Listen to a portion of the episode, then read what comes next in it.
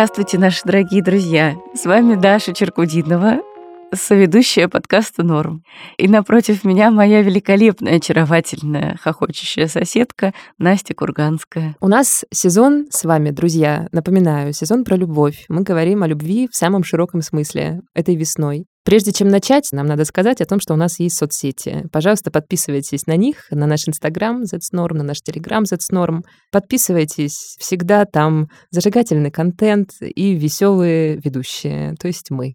Сегодня мы поговорим про любимые и не очень любимые работы, которые пора оставлять и находить любимые. Этот выпуск мы записываем в партнерстве с нашими друзьями из сервиса Яндекс Практикум. Это сервис онлайн-образования, который полезен всем, кто хотел бы найти себя в IT. И вот сегодня в нашем этом эпизоде мы поговорим с людьми, которые поменяли карьерный трек и смогли перепридумать себя вопреки разным вот этим, знаете, токсичным стереотипам про гуманитариев. Ну, то есть, которые, может быть, думали про себя как про гуманитариев, или, может быть, какие-то люди извне думали про них как про гуманитариев. А в гуманитариях нет ничего плохого. Это тоже правда, сейчас обсудим. Но, в общем, да, эти люди, они перепридумали себя, переупаковали себя и ушли в IT. И сейчас они классные, классно зарабатывают, они счастливы, они любят свою работу, в общем, все нормально. Вот мы поговорим сегодня о том, как у них это вообще все получилось. И вот вы послушайте сейчас наших героев, их у нас трое, у них разные истории, разные карьерные треки. И если вы, как они, задумаетесь о том, чтобы получить новые прикладные навыки и как-то перезапустить свою карьеру, мы вам очень советуем обратить внимание на курсы Яндекс Практикума, потому что там есть бесплатные вводные части, которые можно пройти перед покупкой курса, чтобы понять, правда ли выбранная профессия вам близка и интересна. Вот вы заходите на Яндекс Практикум, у вас разбегаются глаза, и да. вы не знаете, кем вы хотите стать. Вводные части включают в себя теоретический материал и практические занятия в онлайн-тренажере. Можно за несколько дней освоить базовые навыки и выполнить первые задачи, максимально приближенные к проектам в реальных компаниях. Ссылку на эти вводные части курсов мы оставим в описании. Да, пожалуйста, переходите и вообще учитесь с удовольствием и работаете с удовольствием. Ну вот как наши герои. Кстати, о наших героях. Пора о них поговорить. Да, вот мы сейчас говорили, что можно вот эти все стереотипы о гуманитариях побороть и уйти в IT, и как-то это прозвучало, как будто мы гуманитарии — это плохо. Нет, гуманитарии, друзья, это великолепно. Согласна, Я обожаю да. гуманитарные науки, да. я люблю их изучать. Я считаю, что все, кто их э, как-то вот с пренебрежением к да. ним относится, они не правы, потому что через них мы постигаем вообще мир, мир и устройство свою жизнь. человека, Конечно, свою да. жизнь и прочее. И гуманитарное знание очень важно, и, конечно, очень важно, чтобы им обладали еще и так называемые технари. Потому что, мне кажется, многие вызовы, которые перед нами ставят развитие IT-сферы, развитие технологий, они как раз в плоскости этики уже сейчас лежат. И да. тут, друзья, без знаний философии, психологии и всяких таких разных людей не обойтись. Поэтому, когда мы переквалифицируемся в разработчиков, создателей интерфейсов. Мы миру очень помогаем, делаем большое одолжение, потому что мы совмещаем в себе в таком случае два огромных пласта знаний. Да, это правда. Вообще, ну, наши все сегодняшние герои, с которыми мы пообщались, они все говорят о том, что их скиллы из прошлой жизни, из прошлой профессиональной жизни им очень сильно помогли в новой специальности, в новой вообще работе. И я уверена, что это так и есть. И вообще, на самом деле, мне, кстати, не очень нравится еще концепция начинания новой жизни и как бы перезапуска карьеры с нуля. Я вот в это тоже не очень верю, потому что мне кажется, что на самом деле ты никогда не перезапускаешься с нуля, ты всегда приходишь в какую-то новую свою идентичность, профессиональную или там какую-то, может быть, вот личную, с каким-то набором, таким чемоданчиком, да, который ты несешь uh-huh. из прошлой жизни. И этот чемоданчик, он способен тебя, ну, в том числе и лучше, конечно, делать, как и профессионала тоже на новом рынке. Это, мне кажется, очень, очень важно. Да, я совершенно согласна. И мне кажется, чем больше чемоданчик, тем больше он держит вас на плаву в новой профессии в любом случае в этом шторме, в этом океане, да, бурном, мы с вами плывем на чемоданчике своих скиллов, а также скиллов, которые мы можем в каком-то онлайн-образовании новом получить. Мне вообще нравится очень идея, и я потихонечку тоже как-то стараюсь присосаться, знаешь, каким-то всяким разным новым типом образования, который предлагает мир мне. Мне нравится идея того, что ты сейчас можешь уже вообще-то освоить новую какую-то специальность, не учась пять лет в институте, а там пройдя какие-то курсы или поступив в какой-то онлайн-университет и поучившись там полгода, например, и все это в каком-то экспресс-формате узнать. И что поразительно, тебя после этого берут на работу. Берут на работу. хорошие места. Ну, правильно, а так и надо, да. все таки хорошо, что мы живем в 21 веке, а не в каком-нибудь, знаете, 16 16 А в 16 еще меня бы сожгли на костре, как ведьму, я думаю. Все, мы завершаем нашу болтологию, как говорит моя мама, по болтушке завершаем и приступаем уже к соку, к мякоти этого эпизода. Давайте поговорим с нашими героями. Наша первая героиня Женя Фарах. Она по образованию философ, она закончила философский факультет, а потом она занялась контент-маркетингом и пришла учиться в Яндекс Практикум на курс дизайн интерфейсов. А работает она UX-исследователем поговорим с Женей о том, кто такой UX-исследователь, каким был ее путь и как ей пригодилась философия и знания о Платоне и Спинозе вот в этой ее новой профессии. Слушаем.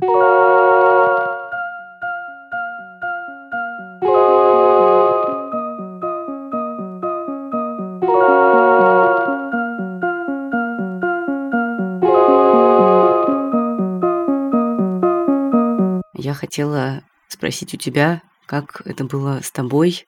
Как ты приняла решение, что нужно менять профессию? Как ты к этому шла? И что ты теперь чувствуешь?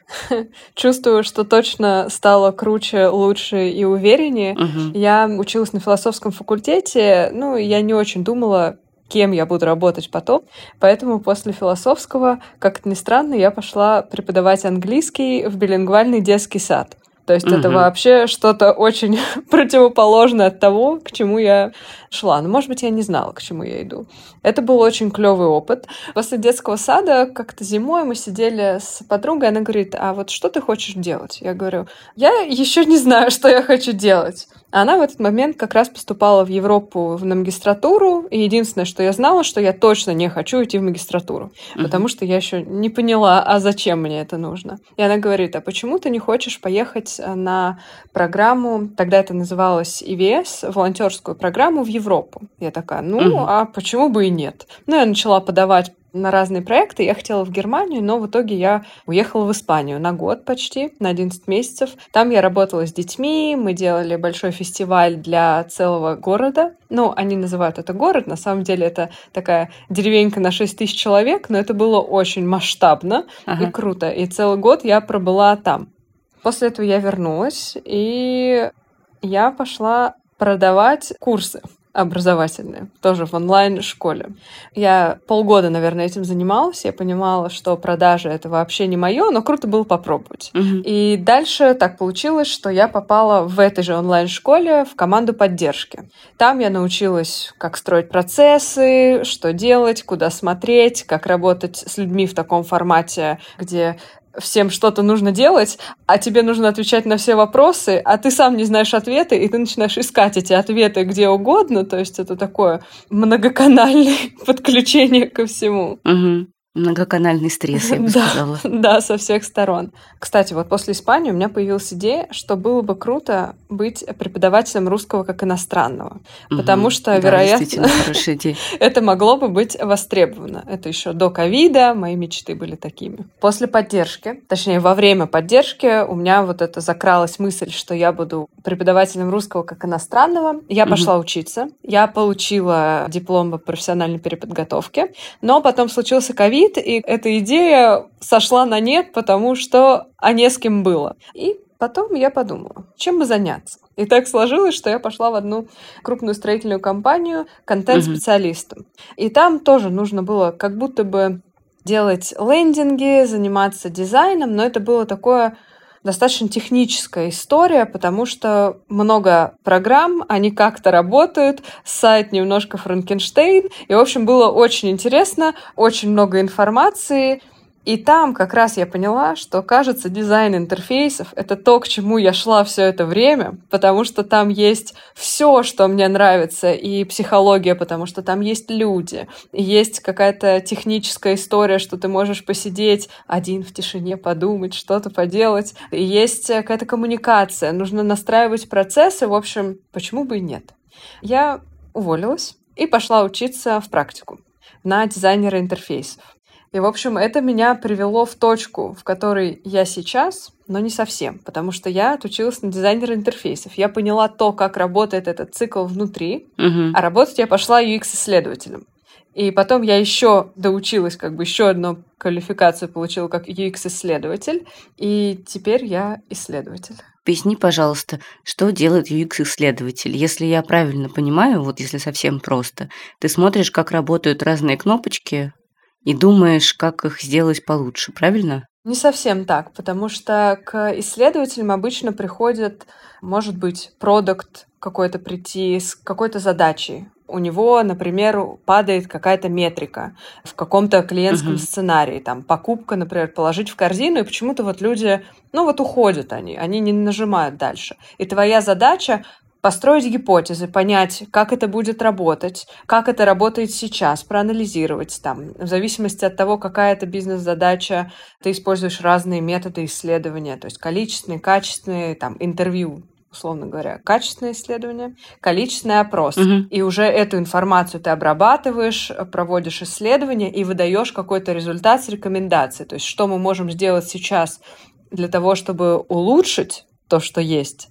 И почему это происходит, тоже, возможно, мы скажем. Там, может быть, мы выясним в ходе интервью, что люди не замечают кнопку там «Далее» или не замечают кнопку «Положить в корзину». Значит, мы уже подтвердили, что есть такая проблема, и дальше передаем эти знания там, дизайнерам или тем, кому дальше с этим работать. Прикольно. То есть такая детективная работа, да? Как будто бы вы ищете преступника. Или там, что болит у этого сайта, Да. как доктор Хаус, и ставите ему Да, диагноз. да, вот что болит, клево это. Доктор интерфейса. Интересная действительно деятельность. Сколько, получается, занял вот этот путь от учебы до того момента, как ты стала UX-исследователем в жизни? Вообще, я, наверное, через месяц после окончания практикума я уже нашла работу. И уже в качестве исследователя, Мгм. потому что все предыдущие навыки, которые у меня были, очень мне помогали с исследованиями. То есть философский косвенно помог мне тут, потому что там нужно было много вникать, копать, исследовать, тоже интерпретировать и понимать. И здесь вот тоже такая, на самом деле, гуманитарная работа.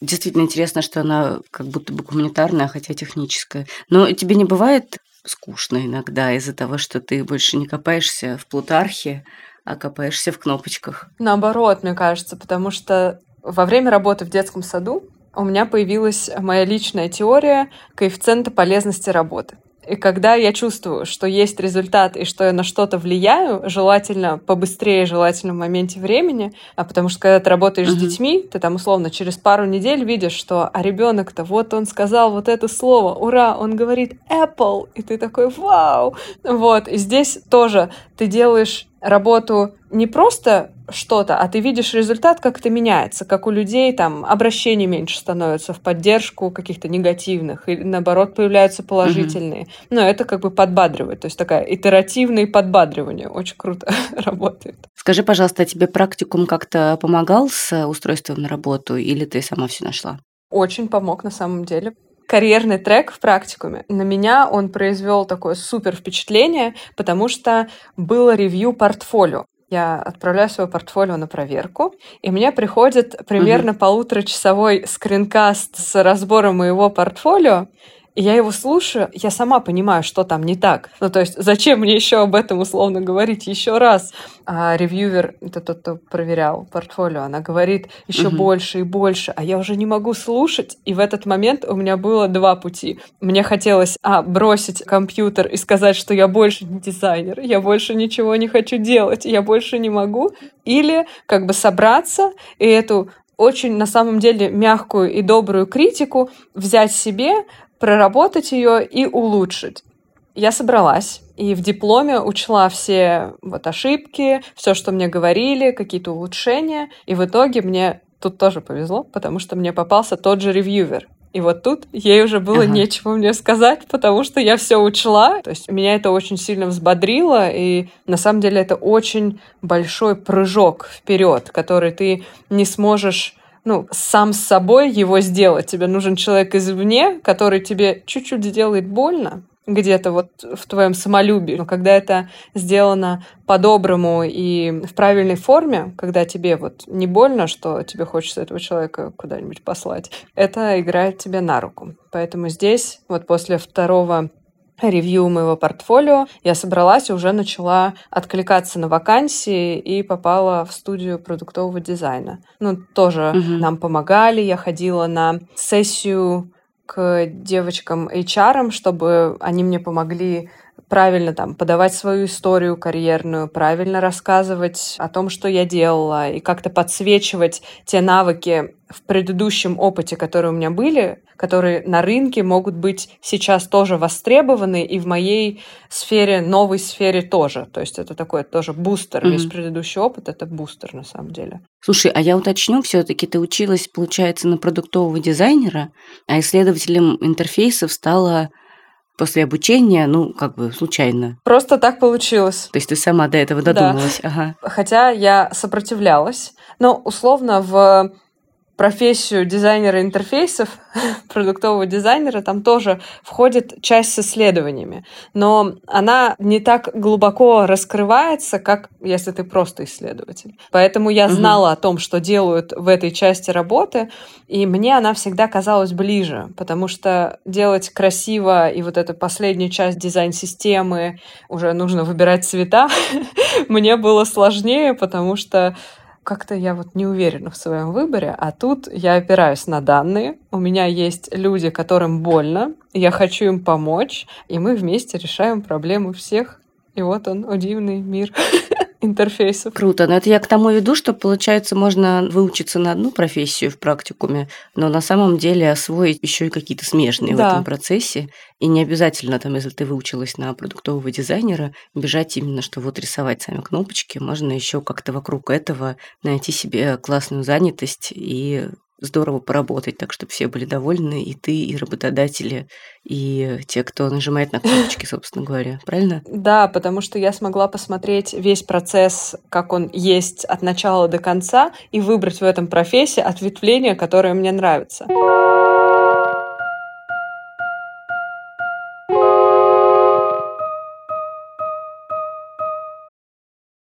Давайте послушаем нашего второго героя, Булата Хабибулина. Он работал раньше в пиаре и в маркетинге в нескольких компаниях, а в 29 лет решил научиться кодить.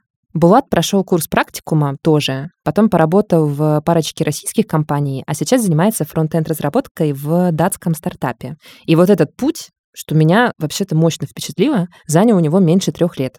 Сейчас мы его расспросим обо всем, что с ним было на этом пути.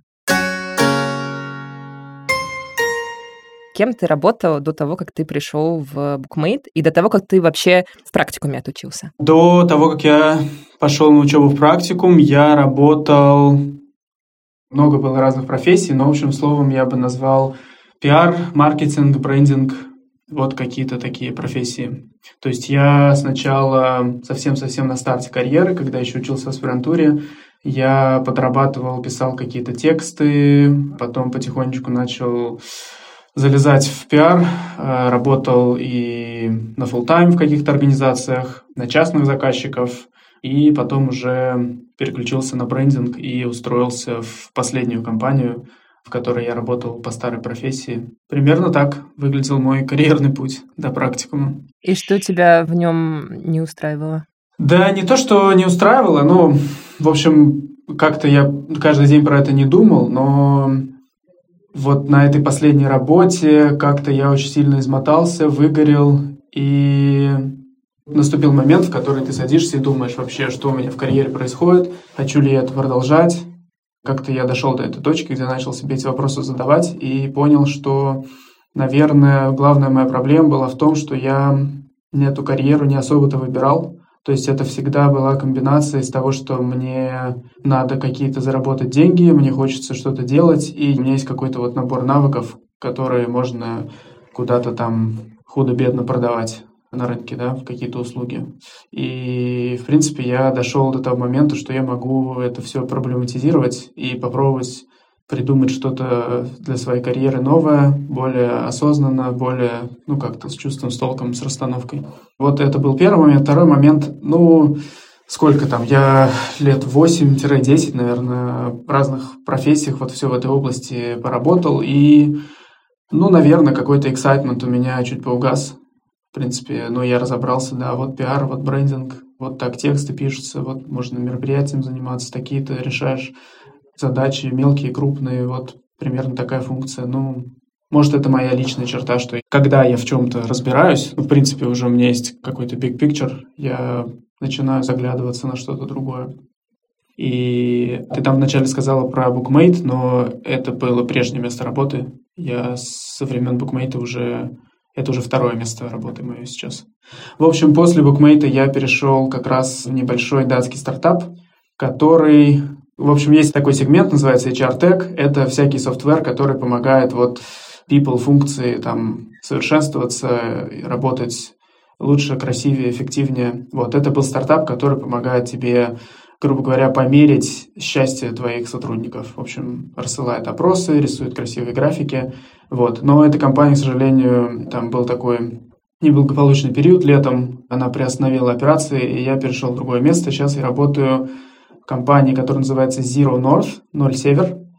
Она пишет софтвер для шиппинга с фокусом на то, чтобы корабли жгли меньше топлива и меньше выбрасывали СО2 и экономили деньги, и вообще, чтобы шиппинг-индустрия становилась зеленее и зеленее. Звучит как компания с ценностями. А чем ты там занимаешься конкретно? Пишу фронтенд. Угу. Да, это интересная фича новой профессии, что чем ты занимаешься, можно ответить в одном-двух предложениях. В старой профессии надо было очень долго объяснять, что вот такое, секое. В общем, это занимало больше времени обычно. Сейчас спрашивают, я программирую. А сколько тебе было лет, когда ты ушел из пиара и маркетинга? Когда я купил курс практики, мне было 29. Угу. И дальше ты, получается, переучился только с помощью курса практикума. Да. Да? Сколько это времени заняло? Курс был, наверное, вот какой-то системообразующей частью во всем процессе обучения. Такой был хребет. Ну, помимо курса ты, конечно, там что-то дополнительно читаешь, смотришь, общаешься, практикуешься. Ну, курс, да, наверное, это тащил 80% всего процесса переквалификации. Наверное, чисто время с момента покупки курса до выхода на первую работу, ну, месяцев 7 у меня прошло. Как-то мало. Да, да, да, спасибо. Это, с одной стороны, так повезло, с другой стороны, я был на связи регулярно с бывшими коллегами, разработчиками, которые мне очень ценные давали подсказки. И вот один очень прошаренный, мудрый мой друг. На середине курса он мне сказал, собирай резюме, иди ищи работу, чтобы к моменту конца обучения, а может еще до конца, ты уже где-то куда-то там прикрепился, у тебя была ежедневная многочасовая практика. А у тебя был до этого какой-то опыт? Ты что-то вообще умел? Ты знал какие-то языки там или вообще с нуля учился? Хард-скиллов, наверное, никаких не было. Я, да, вообще плохо представлял, что это все такое и как веб работает, тоже плохо представлял. Но я скажу, что у меня было какое-никакое понимание, как вообще IT-компании устроены, из какой деятельности вообще состоит создание софтверных продуктов, какие бывают там платформы, команды. И, наверное, у меня было там, ну, все равно вот эти несколько лет моей карьеры, они дают хороший такой бэкграунд, просто какой-то кросс-функциональный, кросс-доменный. Ты просто, ну, типа, понимаешь, как человеческие коллективы функционируют, чтобы вместе там рождать какой-то продукт, результат бизнесовый. Ну, я так понимаю, что многие мои коллеги по этой авантюре переквалификации, ну, многие такого опыта не имеют. Да, я как раз хотела тебе задать вопрос, помогли ли тебе какие-то твои старые скиллы в разработке? Да, ну вот, в принципе, то, о чем я сказал. То есть какие-то кросс-функциональные, кросс-доменные просто вещи, которые ты работая на любой позиции в более-менее там осязаемого размера организации, ты начнешь усваиваться с годами. Просто там, ну, типа, в чем разница между делать и сделать, чтобы просто понимать вообще, ты создаешь проблемы или ты их решаешь, как вообще общаться с людьми на работе, как там чувствовать вообще, что происходит вокруг тебя, какое ты место там в структуре занимаешь, и это все... Да, я думаю, это все очень важно, потому что не все это понимают, не все на это обращают внимание, все думают, если ты классный программист там, и можешь в соло Facebook сесть за ночь написать, то тебе там сразу чемодан денег с вертолета сбросят. Но это не так, к сожалению. Как ты нашел свою первую работу, получил свой первый чемодан денег? Я получил свою первую работу. Интересная была история. Я, как и уже рассказал по совету своего друга, пошел собеситься, откликался вообще на все подряд на HeadHunter, где было слово «джуниор», ходил на эти собесы, решал тестовые, созванивался, трясся, потел, плакал. В итоге в какой-то момент по рекомендации как раз практикума, там была какая-то компания, куда я типа прошел собеседование, и в тот же примерно момент я по знакомству устроился в аутсорс-компанию под названием «Технократия» в Казани. У меня просто работал там друг, я ему рассказал, что вот переквалифицируюсь, он говорит, класс, мы как раз открываем набор стажеров, я говорю, супер, я с удовольствием присоединюсь, он говорит, давай, но надо было подождать. И пока я ждал, я как раз получил офер от вот этой компании по совету практикума, и я ему позвонил еще раз и говорю, слушай, ну вот такая история, что-то я думаю, у меня время достаточно критично, я, наверное, пойду туда. Он говорит, ну хорошо, бог тебе судья. Я пришел в эту компанию, ну, в общем, я там две недели посидел и пошел в слезах, позвонил опять этому приятелю, сказал, прости, я был неправ.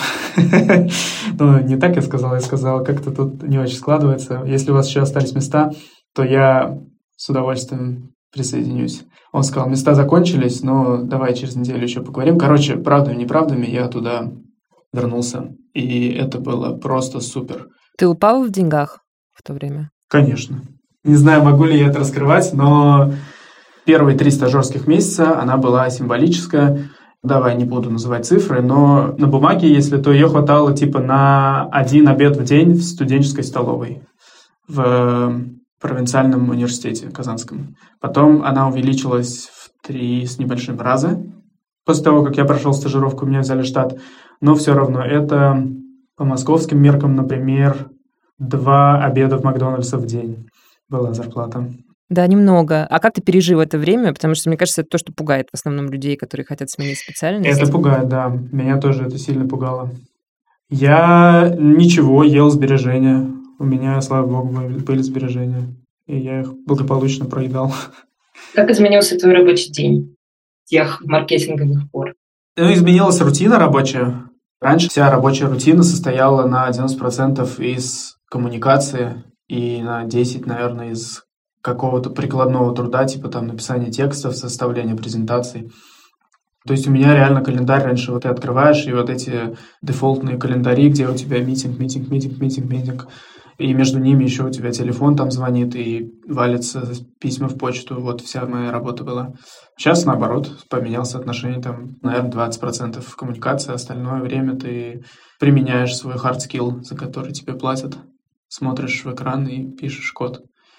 Мне кажется, это приятный шифт был для меня, потому что я осознал, насколько ресурсоемко, насколько тебя изматывает такая рутина такая, ну да, нездоровая нагрузка на самом деле. Может, в силу моего характера, но я выяснил, что, оказывается, мне вообще не нравилось так жить. Постоянно говорить ртом, пальцами, слушать ушами. А как изменился твой доход сейчас? Я вышел на первую работу, получается, где-то осенью 2020 года, как раз в компанию «Технократия». Сейчас весна 2023, да? Два с половиной года где-то прошло. Доход нормальный, был приятный момент, когда я устроился в первую датскую компанию, но еще не переехал в Данию и работал на них как ИП. И мне, получается, платили датскую зарплату, с которой я платил российский ИПшный налог. И вот это было очень-очень жирное время, прекрасно. Я с теплом его вспоминаю. Но, соответственно, когда я доехал до Дании, я начал платить датский налог, и уже стало не так жирно. Но все равно я не могу жаловаться. Все в порядке. Что-то ты можешь сказать человеку, ну, условно говоря, тебе три года назад, который только задумывается о таком финте? Блин, я не хочу хвастаться, но мне кажется, я с более-менее здоровыми ожиданиями в эту авантюру вписывался. У меня был план «Б». Я знал, что может не получиться.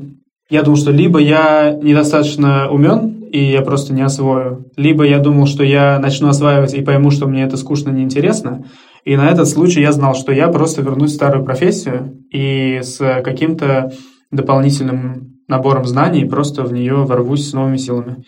Это был мой план «Б». И мне кажется, мне добавляло комфорта это. Я не сильно стрессовал. Потом я примерно понимал, что такое IT, потому что я там был уже. И поэтому у меня не было иллюзии, что IT — это какое-то глобальное решение вот всех моих проблем. Мне кажется, есть такой сегмент вот вкатывающихся, которые думают, что, блин, что-то у меня всю жизнь плохо, я пойду в IT и сразу буду на белом Мерседесе в Майами ездить с красивыми женщинами, мужчинами там или небинарными персонами. Мне кажется, это тоже заблуждение достаточно опасное, потому что ну, IT не решает жизненных проблем, которые задаются у людей на другом уровне. Плюс, что я примерно понимал, но убедился в этом, наверное, только в процессе, что нужен полный фокус на этот фильм, несмотря на то, что сейчас программирование, конечно, гораздо более beginner-friendly, вот, но все равно нужен полный-полный фокус, 124 на 7 нужно про это думать на протяжении там, вот полугода хотя бы.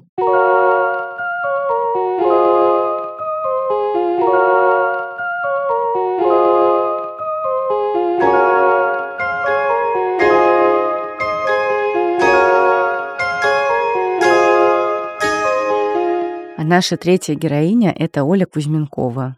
Оля моя хорошая знакомая, наша коллега, она журналистка, и она работала в разных очень крутых медиа, на разных должностях, и тексты писала, и управляла редакциями. И вот несколько лет назад она решила, что ей надоели медиа, и она хочет попробовать что-то другое. Оля увлеклась фотографией и дизайном интерфейсов. И вы знаете, Теперь она живет в Лондоне, великолепно фотографирует, просто потрясающе. У нее скоро будет персональная выставка. Вау. А еще она работает в крутом стартапе англо-японском и кайфует от жизни. Спросим Олю, как ей удалось добиться такого невероятного успеха, и не поздно ли, например, мне попытаться добиться такого же. Расскажи, как тебе надоело работать в медиа, почему? И как ты решила, что нужно что-то менять? Это же очень сложно, на самом деле. Из медиа очень тяжело выйти, ну, по многим причинам. Да. Надо понять, откуда вообще начать этот рассказ, потому что устала я работать журналистом еще, наверное, году в 2014, а смогла заняться другой профессией и найти себя в другой профессии я только в 2020 году. Угу. То есть у меня этот транзишн занял очень много лет, и, ну, тот факт, что это заняло так много лет, это связано в первую очередь с тем, что у меня никогда не было никакого плана «Б». Я всегда мыслила себя исключительно как журналиста. С детства хотела быть только журналистом. Больше ничего особо делать не умела. Как-то сложно было просто про себя вообще мыслить даже в другом контексте. В общем, работала я в газете «Ру». Писала про политику. И в какой-то момент почувствовала, что я начинаю очень сильно уставать от того, что я постоянно говорю про проблемы, но никогда не предлагаю никакого решения для них. И для меня самым, наверное, изматывающим в профессии журналиста было именно то, что ты как в заколдованном круге каком-то ходишь, одни и те же проблемы описываешь, ничего не решается, на следующий день ты снова пишешь про те же самые проблемы. Сначала я пошла учиться в бизнес-школу, потому что я хотела вообще как бы сменить mindset. Мне хотелось научиться тоже, как вот всякие крутые предприниматели делают это, научиться видеть не только проблемы, но и научиться видеть возможности, которые вокруг них есть. Угу. И я пошла учиться в бизнес-школу на курс, связанный с предпринимательством и инновациями в продукте. Выучилась там, и после этого меня засосало в медиа обратно. И я проработала в медиа еще три года или четыре года. Как бы происходил некоторый рост в профессии, угу. но от него все равно не было какого-то ощущения кайфа, что ли, не знаю. Ну, короче, все время было какое-то ощущение, что что-то не так происходит. Потом я переехала в Лондон, и это ощущение, оно стало значительно усиливаться. Мне кажется, что это было связано с тем, что я жила уже как бы в Лондоне, жила в другом каком-то контексте, но при этом продолжала существовать в российском контексте, и это тоже меня очень сильно угнетало. Угу. В каком-то смысле было понятно, что это тупиковая ситуация, потому что, ну, сколько можно существовать вот в таком духе, как бы понятно, что это путь в никуда. Ну да, это какое-то раздвоение получается, да, что ты головой как будто бы в России, а потом физически, не знаю, вдоль Темзы идешь. Это буквально именно так. И был такой смешной момент, значит, был Новый год, И я на Новый год загадала желание. Желание было сформулировано так. Что-то мне кажется, что что-то не на своем месте, я не могу понять, что, но пусть, в общем, от меня это что-то отвалится в следующем году. И, в общем, э, через несколько недель я лишилась работы журналиста. Мне нравится, что ты немножечко мистицизма добавила в наш разговор. Это правда так было. И я постоянно, когда вспоминаю эту историю, я все время вспоминаю о том, что у меня было вот это желание, какое-то такое плохо сформулированное. И мне кажется, что это стало отправной точкой. В общем, стало понятно, что можно экспериментировать, что я больше как бы ни к чему не привязана. Я решила надеть на себя шляпу исследователя и просто пробовать подряд все профессии, которые мне придут в голову до тех пор, пока я не найду что-то, что мне нравится. Ой, как круто, как здорово, что ты так решила смело поступить и не оглядываться на какие-то условности. В последующие пару лет я попробовала очень много разных профессий. Попробовала заниматься маркетингом, потом делала всякие странные research, работала ресерчером для зарубежных медиа. Как был устроен вот этот процесс? Это не то, что я как бы вслепую перебирала как бы варианты, как какой-то безумный крот. Мгм. После каждого неудачного эксперимента делала выводы. Я решала, что окей, чему я научилась из этого всего? Потом была у меня мысль такая, окей, объективно, кем ты можешь работать, если ты не хочешь быть связанным с языком? Можно коммуницировать через изображение с окружающим миром. И у меня была короткая такая идея, что я, может быть, попробую заняться фотографией коммерческой. Мгм. Но мне стало понятно, что мой интерес в фотографии не коммерческий, и что, грубо говоря, денег нормально этим не заработаешь. Это была моя вторая такая точка отправная, Мгм. что мне нужна профессия, в которой нормально будут платить. Что такое профессия, в которой нормально платят? Это профессия, в которой э, есть сложившаяся индустрия, есть э, рынок, потому что когда есть конкуренция, то существует некоторый конкурс, некоторые соревнования среди работодателей за сотрудников. Мгм. И я посмотрела на IT-сектор, и это как раз, мне кажется, было то время, когда IT-сектор был совсем на гребне волны высокой. Это было начало 2020 года. И сначала я пошла на курсы разработки и закончила их. В IT-секторе, в принципе, есть перекос в пользу мужчин, и в разных странах по-разному пытаются решить эту проблему. В Лондоне есть специальные курсы кодинговые для девушек, где тебя бесплатно учат азам кодинга. М, Прикольно. Вот, и я пошла как раз на такие курсы и по веб-девелопменту закончила их. Даже получила офер на работу как э, разработчик, но там как-то кармически все не сложилось, то есть уже на стадии, когда мне должны были прислать офер, нанимающая компания поняла, что я русская, то есть человек с русским паспортом, и соотнесла это с тем, что они работают с государственными учреждениями Британии, куда нельзя нанимать иностранцев на работу. Вот, и, в общем, как бы офер они отозвали, а я осталась у разбитого корыта. Мгм. Но поскольку у меня есть такое правило, что когда какая-то совершенно странная, неподконтрольная мне фигня в жизни происходит, я стараюсь в этот момент взять паузу и подумать о том, что это может значить. Ну, грубо говоря, надо ли мне это вообще.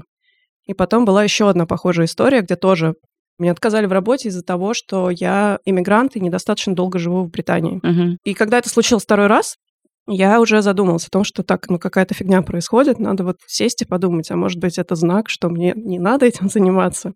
И у меня был такой очень честный разговор с самой собой, в котором я себе призналась в двух вещах, что, а, мне нравится кодить, нравятся технологии, мне кажется, что это очень интересно, но при этом я себя чувствую так, когда я занимаюсь кодингом, как будто я снова пишу статьи журналистские. Просто очень большое количество какого-то напряжения в теле и очень большой страх ошибиться, и вот такое какое-то, знаешь, э, потребность в порядке. И, в общем, я просто поняла, что это вот это ощущение напряжения в теле, оно мне не нравится. Я слишком долго с ним жила, когда я работала журналистом, я не хочу больше этого. И, в общем, я отправляюсь искать что-то дальше. Хотя вот это было уже по-настоящему сложно делать, потому что вот ты уже как бы чему-то научился, Мгм. и тут ты снова делаешь такой как бы резет и возвращаешься на, как говорят, back to square one, на точку старта. Мгм. Потом в моем кругу общения было несколько дизайнеров, и я как-то присмотрелась к этому занятию и решила попробовать. Причем такой момент есть. Сложность этого эксперимента заключалась в том, что, во-первых, мне с детства все всегда говорили, что у меня не получается рисовать и что это просто не моя сильная сторона, во-первых. А во-вторых, моя мама в детстве мне очень часто говорила, что дизайнер — это не профессия, потому что у нее была какая-то подруга в советские времена, понятное дело, которая мечтала стать дизайнером одежды, и у нее, в общем, не совсем получилось. В общем, не сложилась карьера. Вот, и у моей мамы, у нее был просто главный страх, что я стану каким-то человеком, у которого не сложится карьера, и поэтому она вот все время повторяла такое, что типа, ой, нет, вот кем хочешь становись, только не дизайнером. Вот, и, в общем, есть вот такие две установки в голове, и есть друзья-дизайнеры, которые вполне успешно работают дизайнерами. И я что-то как-то порефлексировала, походила, помедитировала над этим всем и подумала, что я просто попробую. Ну, то есть ничего же не сломается и не упадет небо на землю от того, что я просто попробую. Мгм. Вот, и я просто стала пробовать. И это была первая профессия из всех профессий, которые я перепробовала за период там двух лет, когда мне по-настоящему понравился сам процесс. Так началась история моего перехода в дизайн.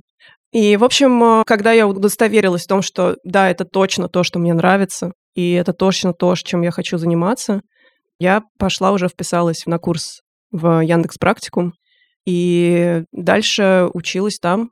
Там программа была, мне кажется, 8 месяцев длиной, параллельно работая на фрилансе. Всякие просто простые проекты делала, там сайтики, то, что не требует какого-то супер высокого скилла. Сейчас это очень спорно прозвучит, я понимаю, потому что сайты бывают разные, но те сайты, которые делала я, они не требуют большого скилла. И да, я потом закончила Яндекс Практикум, нашла работу уже в Лондоне, в большом стартапе, который работает в сфере финтеха, и работаю там с тех пор. Я хотела, Оль, тебя еще немножко поспрашивать, знаешь, про то, как колебался твой уровень жизни вот в эти, получается, два года. Как тебе удалось его не уронить совсем на дно? Это правда было просто чудовищно.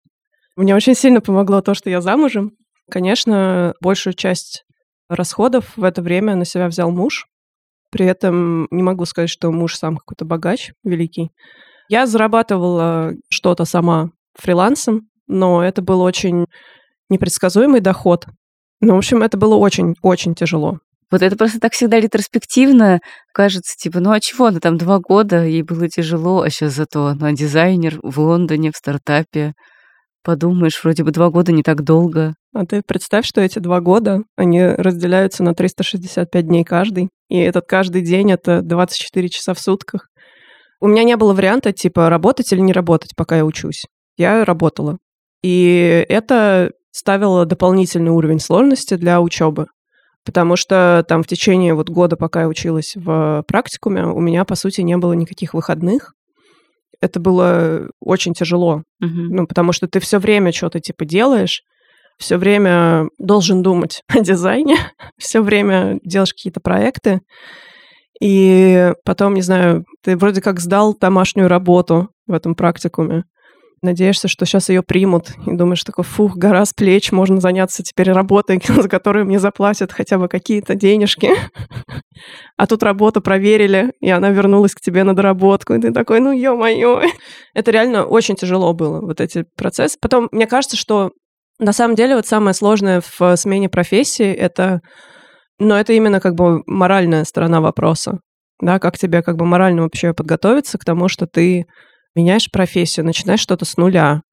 Ты вроде как уже был каким-то человеком нормальным в другой профессии, а тут ты вдруг такой, типа, сейчас заново все начинаю. Мгм. Но мне очень сильно помогало то, что еще когда я работала журналистом и подумывала о том, как бы мне свалить из этой профессии, я вела с собой вот этот диалог про то, что ну а как же, а вот ты же вот уже как бы сделала что-то в этой профессии, чего ты там добилась, а ты потом вот начнешь что-то с нуля делать, вот как же так?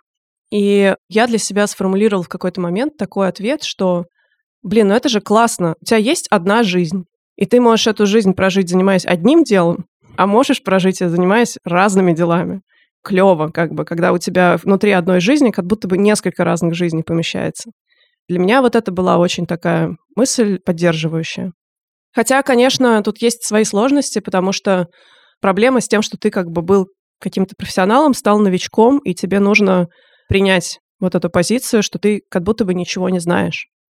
И, кстати говоря, чем быстрее ты примешь позицию, что ты ничего не знаешь и что твой предыдущий опыт не имеет никакого совершенно значения, тем проще тебе будет входить в новую профессию и делать не какие-то первые шаги. А можно я спрошу еще, знаешь, такую вещь, как будто бы вот когда я в России смотрю на людей, которые нанимают себе дизайнеров, СММщиков и так далее, и так далее, они все как будто бы хотят, чтобы вот эти люди были помоложе, потому что им важно общаться с молодой аудиторией, и как будто бы вот там ты в свои 35 плюс уже не такой ценный актив, потому что ты с какими-то бумерами там можешь коммуницировать, а вот с этими, кому по 20, ты их не особо понимаешь. Вот не было у тебя такой проблемы и такой мысли, скажем так? Сколько мне? 31 или 32 было, когда я меняла профессию. Мне было немножко страшновато в этом смысле. Деваться мне было некуда, поэтому просто нужно было втопить на газ как бы и двигаться дальше. Мне кажется, честный ответ, я не знаю, но мне кажется, что, наверное, это все-таки влияет. Конечно, на бумаге там все против эйджизма, и ни у кого нет никаких проблем с тем, сколько тебе лет и все такое. Но на практике у этой проблемы есть э, несколько слоев. Как бы есть проблема такая, что, во-первых, тебя нанимают какие-то люди, у которых могут быть свои какие-то предрассудки или свои ожидания от того, кого они хотят нанять на там позицию джуниор-дизайнера, например. Мгм. И у них может быть ожидание, что это должен быть какой-нибудь там чувачок. Может быть, он или позавчера закончил университет, или он там закончил университет там пару лет назад, два года помыкался, чем-то там бестолковым занимался, вот взялся за голову, переучился на дизайнера и теперь как бы пришел к нам. Наверное, вот это идеальный какой-то сценарий, идеальный какой-то сферический джун в вакууме, который Мгм. должен зайти на собеседование. То есть первая проблема — это ожидание нанимающих менеджеров. Вторая проблема — это то, что если тебе много лет, и ты уже успел поработать где-то, то у тебя есть очень большой жизненный опыт, у тебя есть большой рабочий опыт. Короче говоря, из тебя торчат уши, которые тебе не спрятать. Мгм. И как только ты приходишь на собеседование и начинаешь отвечать на всякие типовые вопросы, ты показываешь, что ты как будто бы не совсем джун. То есть ты претендуешь на позицию начинающего, но при этом понятно, что по софт-скиллам ты вообще не начинающий. И это может очень сильно пугать и отталкивать менеджеров, потому что они могут исходить из того, что им проще нанять какого-нибудь совсем зеленого чувака или там чувакессу, которые будут просто слушать все их поручения, на все говорить «да, конечно», и молча выполнять все заказы и все как бы пожелания, не подключая там критическое мышление или подключая его только в рамках своих задач. Не рефлексируя. ага. Ну да. Когда я искала работу, это был очень сложный процесс, и у меня регулярно повторялся один и тот же паттерн, что компании приглашали меня на собеседование, я проходила несколько раундов собеседований, и мне отказывали на последнем этапе. А последний этап — это, как правило, этап, на котором проверяется твой culture fit. То есть это ты подходишь в команде Мгм. по своим каким-то там неформальным характеристикам или не подходишь. И меня, в общем, в какой-то момент, наверное, после четвертого отказа или там какой он уже был по счету, меня это стало очень сильно беспокоить, потому что, ну, как бы, я не понимаю, в чем дело. Я же классная. Я пошла к коучу, Мгм. с которой мы поговорили как раз про то, что я не понимаю, как себя презентовать и почему мне все время отказывают. И мы, собственно, на этой консультации установили, что я претендую на позицию джуна, но как только я начинаю разговаривать с людьми, становится понятно, что я не совсем джун, и это может быть проблемой. Мгм. И в моем случае все сложилось так, что я очень долго искала работу, но в итоге я нашла такую работу, где моя инициативность и наличие прошлого опыта и вообще как бы то, как люди с рабочим опытом подходят к решению рабочих задач, где все это оказалось очень ценным Мгм. и пришлось к месту. Слушай, ну что, какие у тебя хайлайты э, и какие-то впечатления основные от этих разговоров и от этих историй?